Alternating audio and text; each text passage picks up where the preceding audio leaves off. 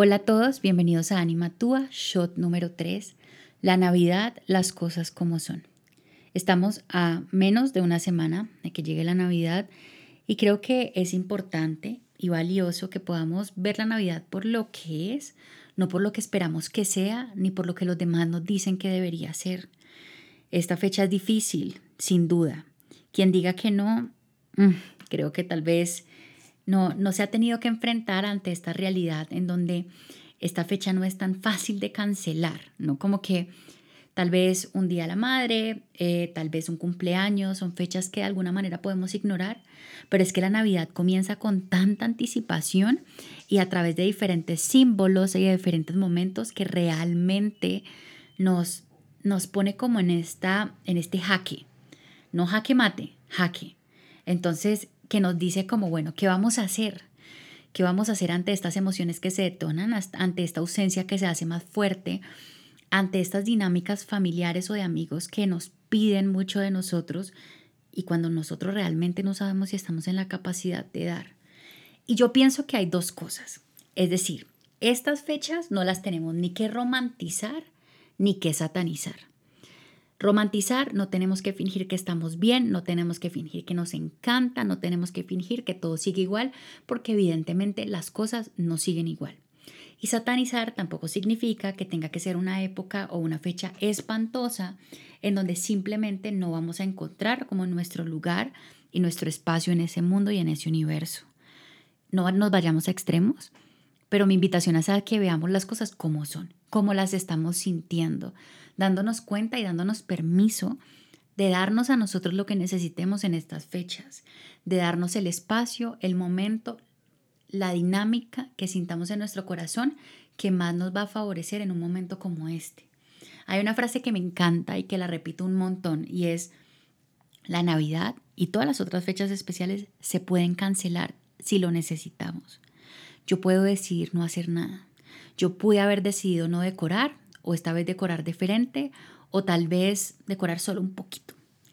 Yo puedo decidir no hacer lo mismo que hacía las otras fechas, puedo decidir hacer lo mismo porque quiero que todo se mantenga aparentemente igual, todo se vale.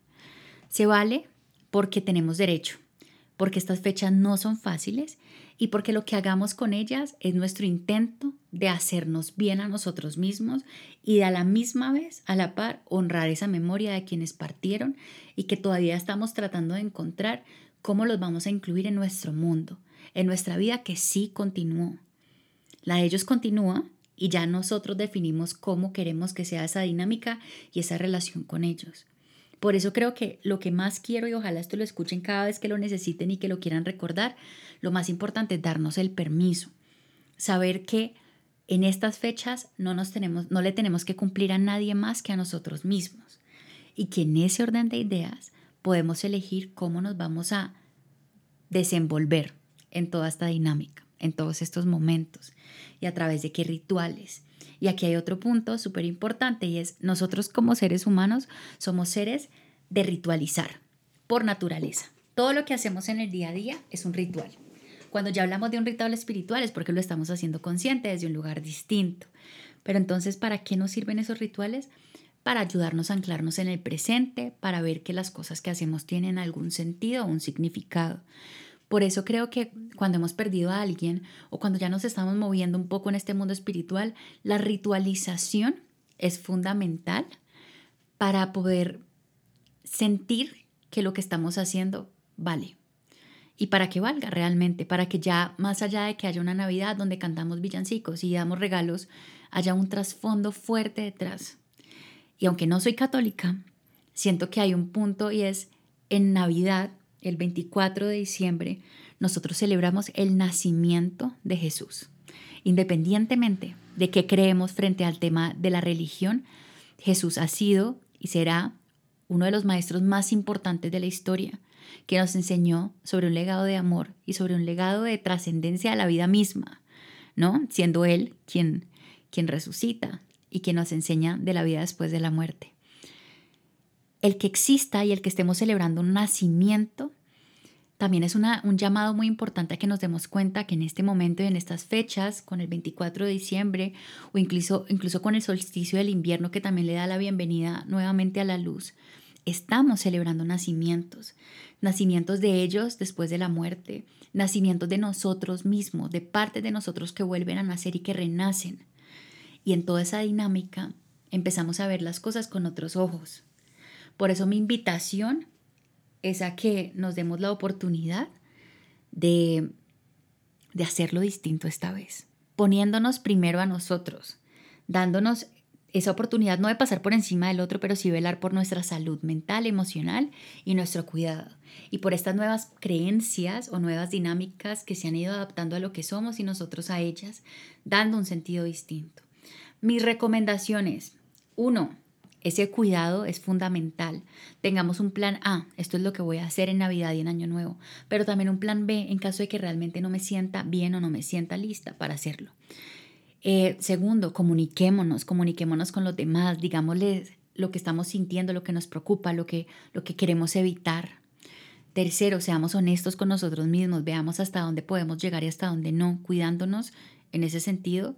Eh, también no esperemos a que se nos haya descargado el 100% de nuestra batería emocional y social, sino que cuando empecemos a ver que se está descargando busquemos maneras de volvernos a recargar.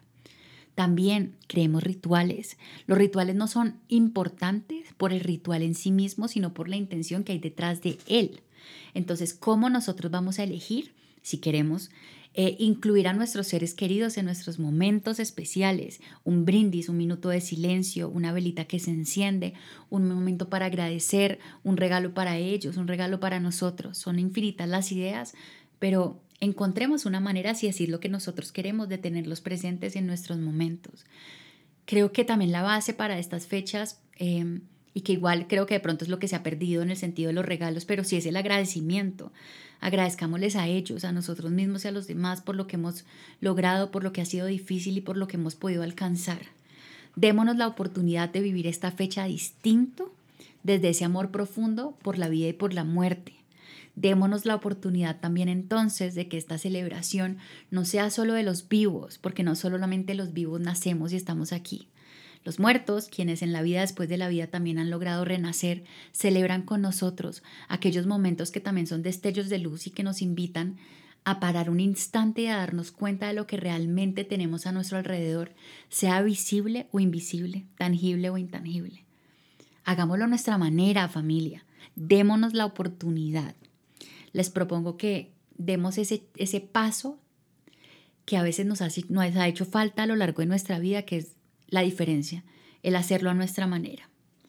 Les propongo también, quienes estén escuchando este podcast, que me escriban por Instagram arroba anima.tua y quien quiera puede pedirme una bitácora que hice con mucho amor para las personas que hicieron el taller de Navidad.